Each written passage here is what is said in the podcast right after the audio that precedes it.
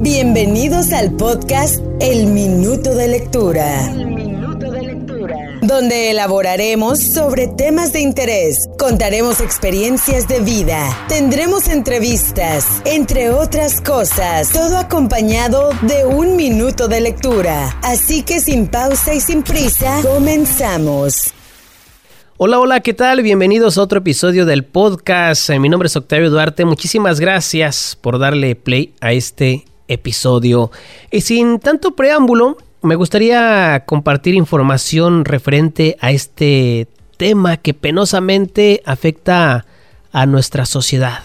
El tema del suicidio, ¿sí? Quizás eh, es un tema tabú en la comunidad, pero hay que hablar al respecto.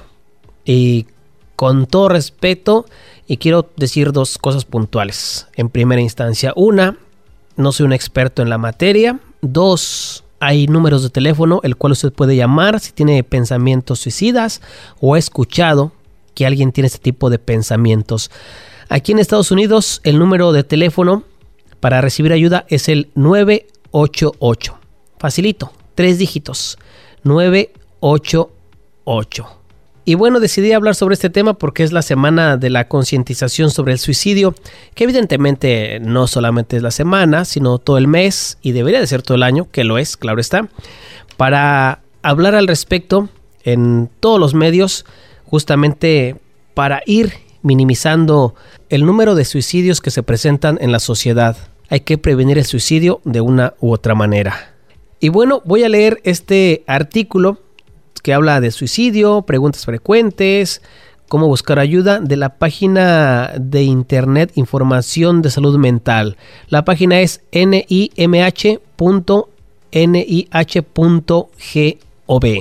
Reitero, donde quiera que me escuches, con solamente escribir línea de apoyo contra el suicidio te va a salir muchísima información y vas a encontrar algún número de teléfono donde el cual puedes llamar de forma gratuita y recibir ayuda.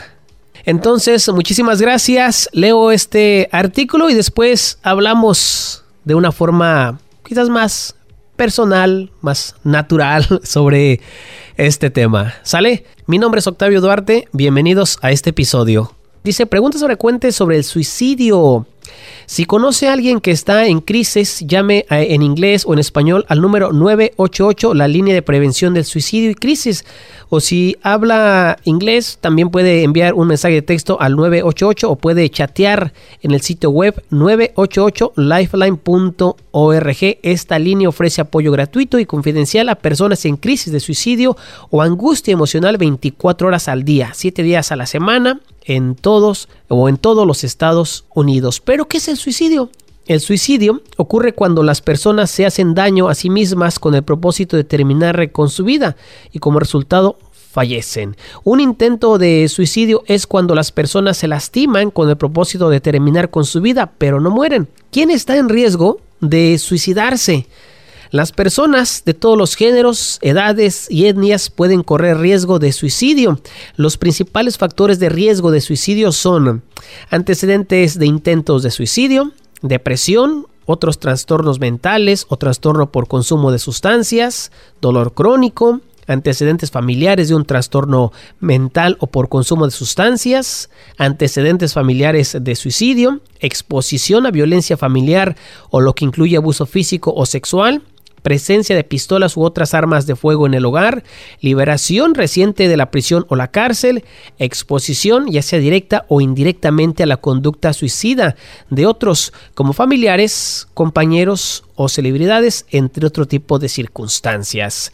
¿Cuáles son los signos de advertencia del suicidio? Los signos de advertencia de alguien que puede estar en riesgo inmediato de intentar suicidarse incluyen hablar de querer morir o desear matarse, hablar de sentirse vacío o desesperado o de no tener motivos para vivir, hablar de sentirse atrapado o pensar que no hay ninguna solución, sentir un dolor físico o emocional insoportable, hablar de ser una carga para los demás, alejarse de familiares y amigos, regalar posesiones importantes, decir adiós a amigos y familiares, poner sus asuntos en orden, como hacer un testamento, asumir grandes riesgos que podrían resultar en la muerte, como conducir extremadamente rápido, hablar o pensar en la muerte con frecuencia, otros signos de advertencia graves de que alguien puede estar en riesgo de intentar suicidarse incluyen mostrar cambios extremos en el estado de ánimo, pasando repentinamente de estar muy triste a sentirse muy tranquilo o feliz, hacer planes o buscar formas de suicidarse como buscar métodos letales en línea, acumular pastillas o comprar un arma,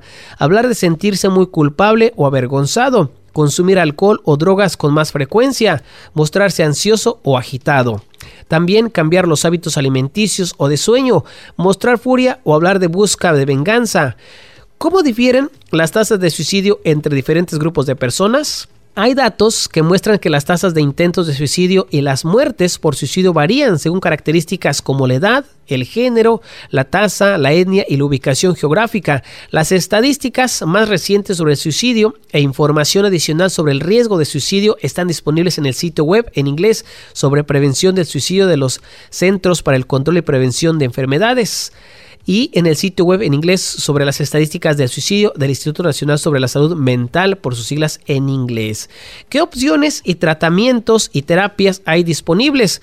Existen intervenciones eficaces basadas en la evidencia para ayudar a las personas que están en riesgo de suicidio, como la terapia cognitivo-conductal este tipo de psicoterapia puede ayudar a las personas a pretender o aprender, mejor dicho, nuevas formas de sobrellevar las experiencias estresantes. La terapia cognitivo-conductal les ayuda a aprender a reconocer sus patrones de pensamiento y a considerar acciones alternativas cuando surgen pensamientos suicidas.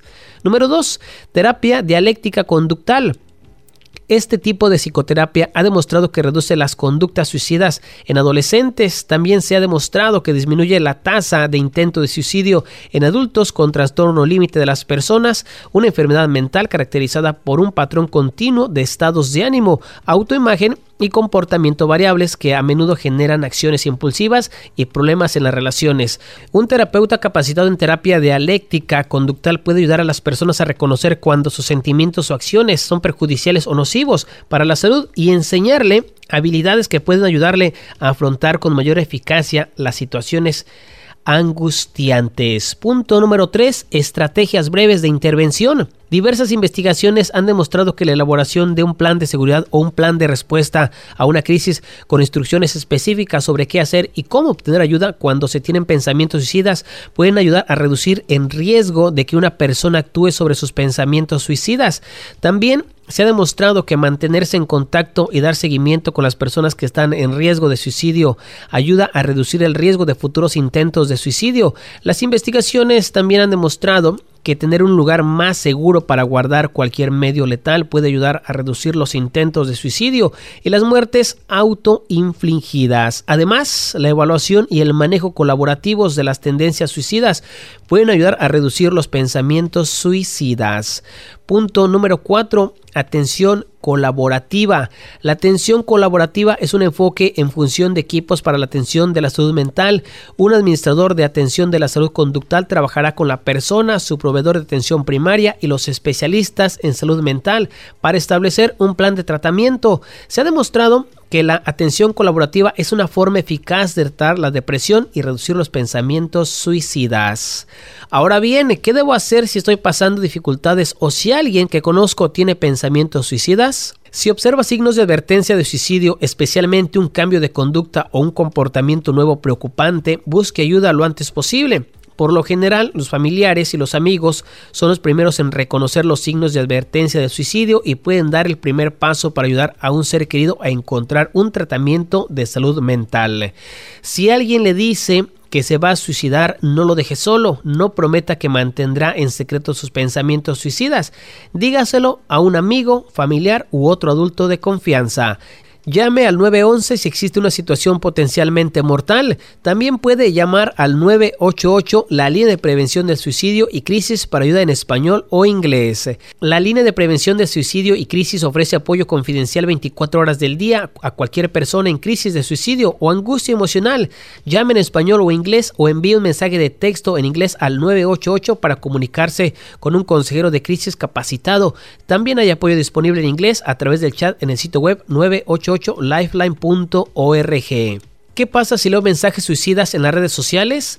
Saber cómo obtener ayuda cuando alguien publica mensajes suicidas puede ayudar a salvar una vida. Muchos sitios de las redes sociales cuentan con un proceso para obtener ayuda para las personas que publica el mensaje. Para obtener más información en inglés visite el sitio web sobre seguridad y apoyo en las redes sociales del 988 o la línea de prevención del suicidio y crisis. Si lee un mensaje o ve contenido de transmisión en vivo que sugiere que alguien está participando activamente en una conducta suicida, puede comunicarse con el equipo de seguridad de la empresa de esa red social. Ellos se comunicarán con esa persona para que se contacte con la ayuda que necesita.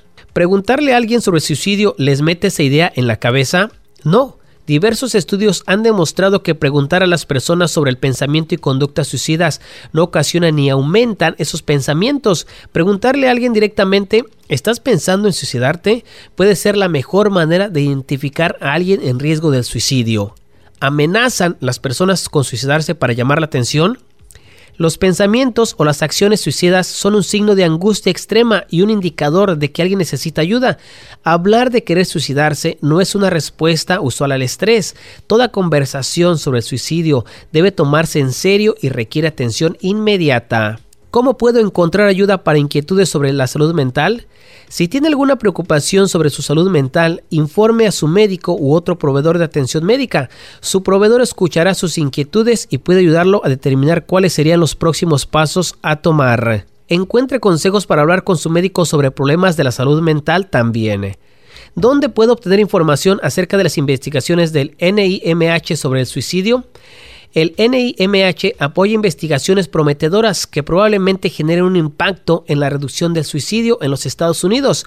Las investigaciones están ayudando a mejorar nuestra capacidad para identificar a las personas en riesgo del suicidio y para desarrollar tratamientos eficaces o mejorarlos.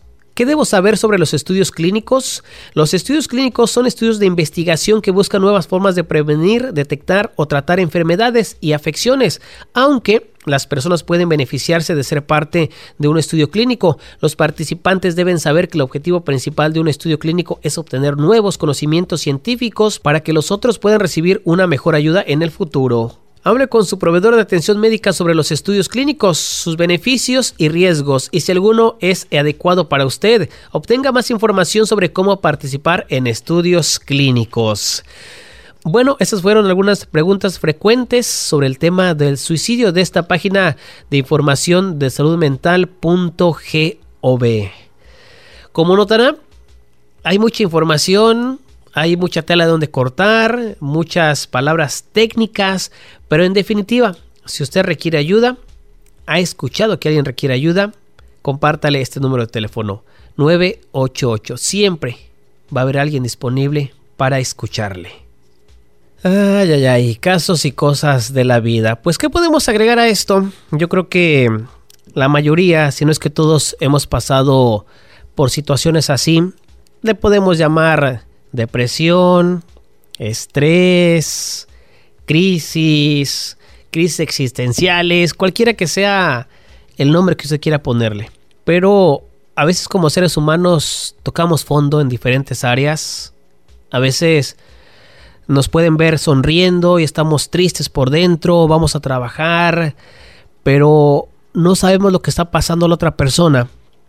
Y este término de la empatía a raíz del COVID, este, fue tomando mucho poder. Hay que ser empáticos con las personas, porque no sabemos por lo que están pasando. Y yo creo que para la mayoría o para cierto sector también fue como un golpe, ¿no? De decir, ah, caray, si estoy mal, si estoy triste, deprimido estresado, o tengo pensamientos así raros, y no sabemos cómo manejarlos. ¿Por qué? Porque no se trataba esto así tan abiertamente hace algunos años. Y es normal, quiero pensar, ¿no? A veces, este, un ejemplo así rápido. Pensamos en nuestros papás, no, que quizás no nos escuchan, no nos ayudan, etc, etc. Pero ahora que ya somos más grandes, ¿no? Este, tenemos pareja, tenemos hijos, etcétera. Pensamos y recapacitamos, pues que ellos fueron niños también. Hay muchísimas cosas que no conocieron, que se formaron como padres, como hermanos, como pudieron, con el material que pudieron. Y pues ahora yo creo que recapacitamos un poquito más y si no es así deberíamos de hacerlo, ¿no? Siempre suelo mencionar esto de que imagínense nosotros que tenemos acceso al internet, a tanta información, hay muchísimas cosas que ignoramos, nos cuesta socializar. Vamos al, supermercado, vamos a un evento musical, qué sé yo, una entrevista de trabajo, nos presentan nuevas amistades. Hay mucha gente que no sabe socializar Evidentemente hay gente que es muy sociable, claro está. Pero pues hasta eso, no sabemos cómo comportarnos en cierto lugar porque nos da pena. X. Pero si ustedes han pasado, perdón, por este tipo de situaciones que se sienten tristes, que se sienten mal, que su círculo de amistades, como decía al principio, pues ya no es tan grande como hace algunos años, todo cambia, pues es momento de empezar a reflexionar cómo estamos. Porque así como cuidamos, digamos, el cuerpo físico, también tenemos que cuidar la salud mental, la salud espiritual evidentemente, y nos cuesta aceptarlo. Perdón, pero una vez que lo hacemos, yo creo que nos vamos conociendo más y empezamos a ser un poquito más humanos. Yo no sabía del estrés, siempre trabajaba, ¿no? Todos trabajamos, por cualquiera que sea la razón. Pero en un punto, no reciente, sino ya hace algunos años, me di cuenta que el estrés realmente es cierto. Te pega, llegas al punto máximo, ¿no? El estrés laboral. Y de ahí que uno toma opciones, ¿no? O hay alternativas para salir de ello. Tomarse un descanso, hacer actividades diferentes, hacer ejercicio, comer sanamente, no preocuparte de más, etcétera, etcétera. Y evidentemente no todo se va a acabar en un año, ¿correcto? En un año todo va bien, el siguiente año pues hay una separación, o un divorcio, o una pérdida de trabajo, o un accidente, etc. Y uno tiene que ir aceptando, adaptándose a los cambios que te presenta la vida en diferentes áreas, pero también aprendiendo en el transcurso de... Yo hace, hace tiempo, hace años, no sé, de demasiado estrés, y creo que lo comenté en los primeros episodios, en los primeros este, síntomas, digamos, de, de estrés eh, o, que pasaba por situaciones sentimentales en aquel entonces, empecé a perder el cabello tal cual. Y no le presté atención. Y hasta que después, ah, caray, ¿qué está pasando? y mis investigaciones extremas o rápidas, express, y la consulta al, al médico, ¿no? Pues, el estrés, mi hermano, bájale a, tu vida, no te preocupes demasiado, ya lo que te pasó, ya, a la fregada. haz ejercicio, come bien, lee, haz actividades, etc. Y desde ahí me di cuenta que a veces somos más vulnerables de lo que pensamos. Y si yo no tomo acción, nadie lo va a hacer por mí. Y esto ocurre en diferentes áreas. Después viene ya la parte sentimental, emocional, laboral de que hay que generar diferentes cambios uno mismo. Uno cambia cuando ya tocas fondo, ya no sabes ni qué hacer con tu vida, cuando no tienes como motivos, etc. Pero hay que buscarlos. No necesariamente los vas a encontrar en una pareja, o en los hijos, o en el trabajo mismo, sino aprender a vivir dignamente y felizmente. A veces, este, me gusta escuchar a las personas definitivamente y creo que genera una confianza, confianza, perdón, hacia con ellos de que me cuentan parte de sus problemas, digamos, y les brindo un consejo neutro, sin tomar una postura. Y es ahí donde nuevamente quiero, digamos, reafirmar. El simple hecho de escuchar a una persona ayuda demasiado pero ayuda más quitarse la pena y hablar sobre cómo se siente uno.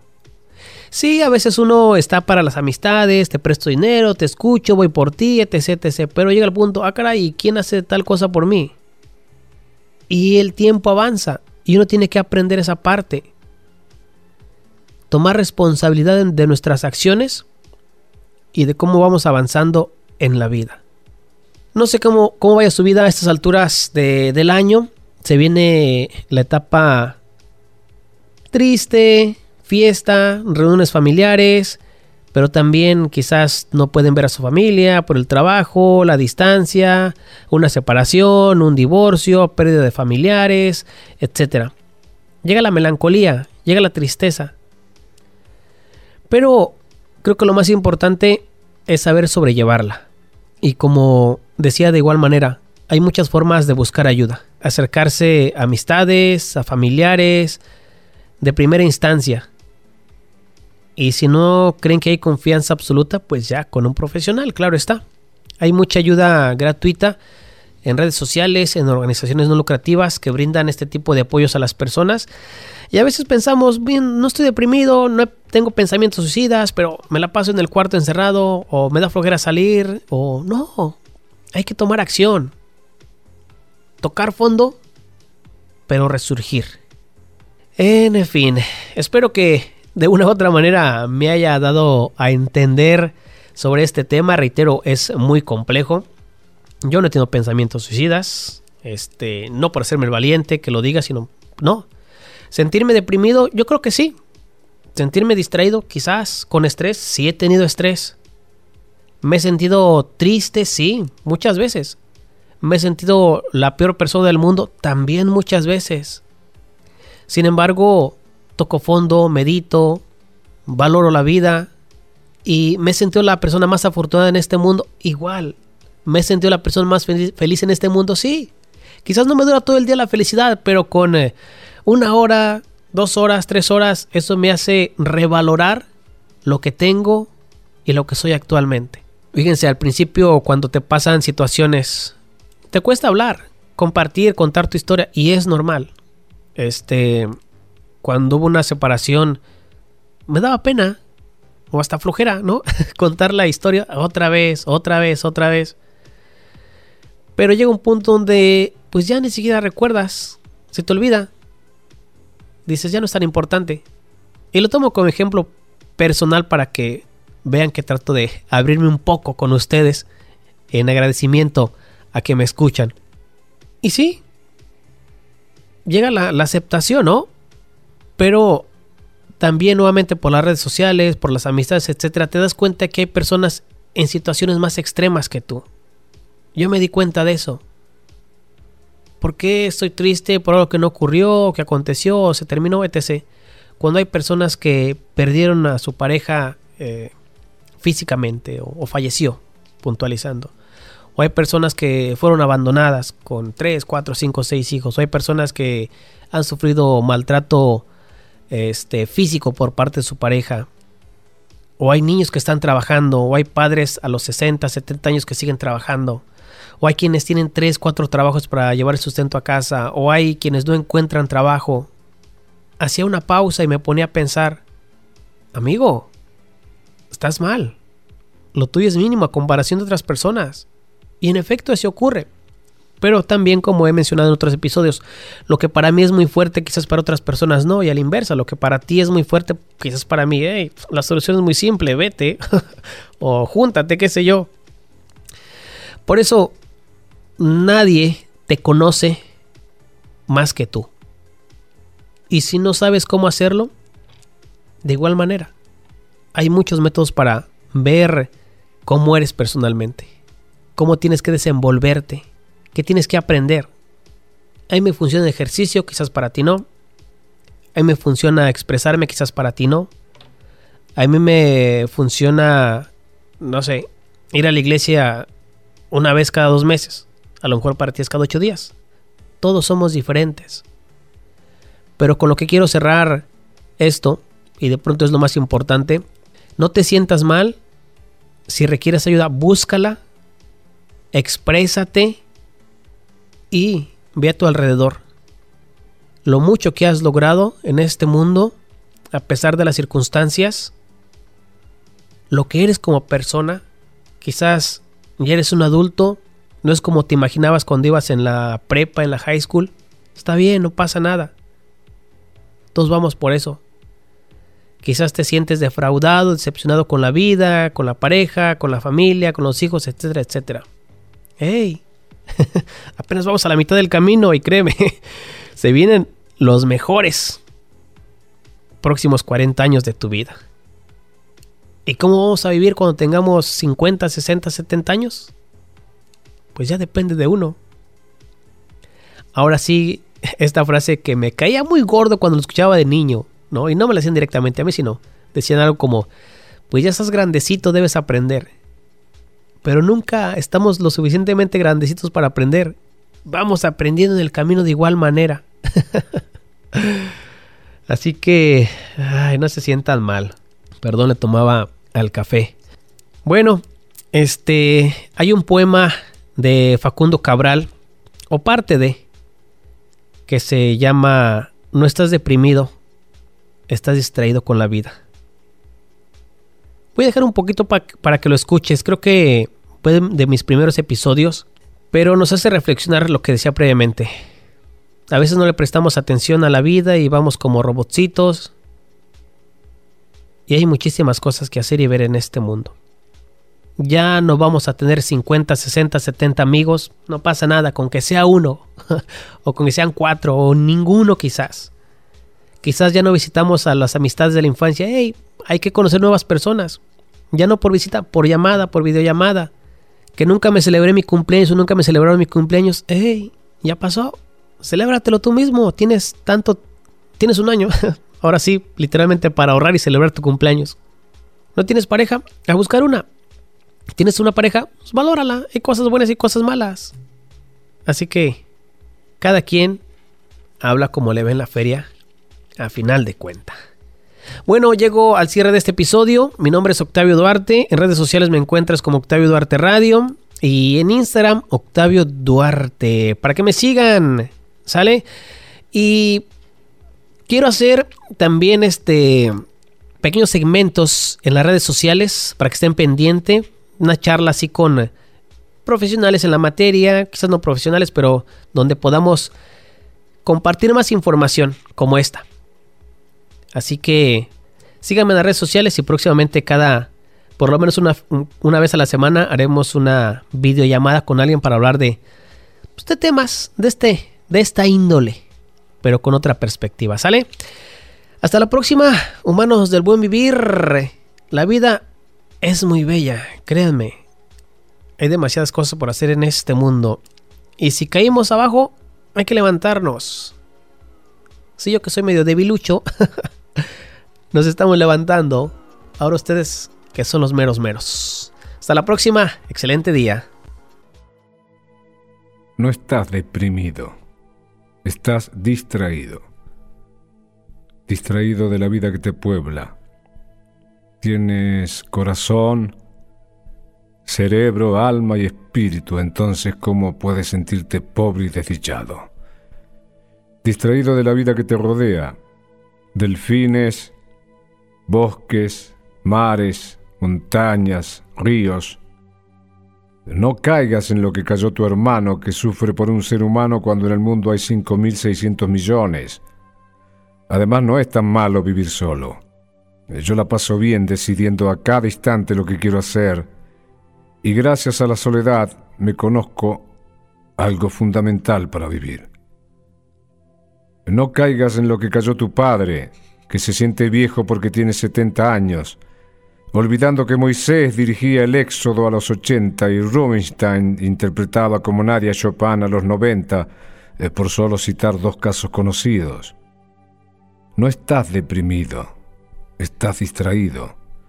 Por eso crees que perdiste algo, lo que es imposible porque todo te fue dado. No hiciste ni un solo pelo de tu cabeza, por lo tanto, no puedes ser dueño de nada. Además, la vida no te quita cosas, te libera de cosas, te aliviana para que vueles más alto, para que alcances la plenitud. De la cuna a la tumba es una escuela. Por eso lo que llamas problemas son lecciones. Y la vida es dinámica. Por eso está en constante movimiento. Por eso solo debes estar atento al presente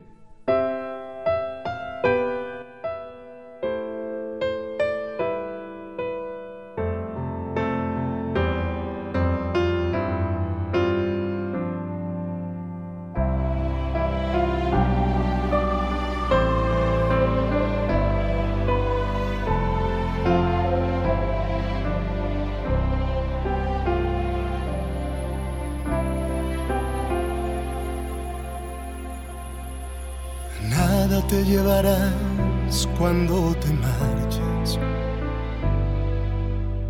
Cuando se acerque el día de tu final.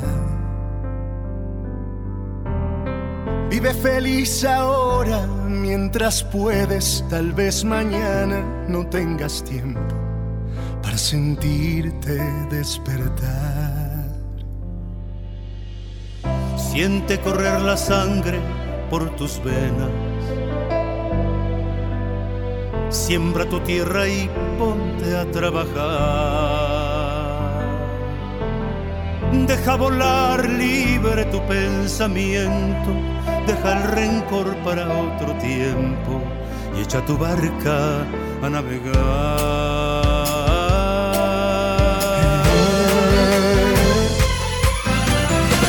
Abre tus brazos fuertes a la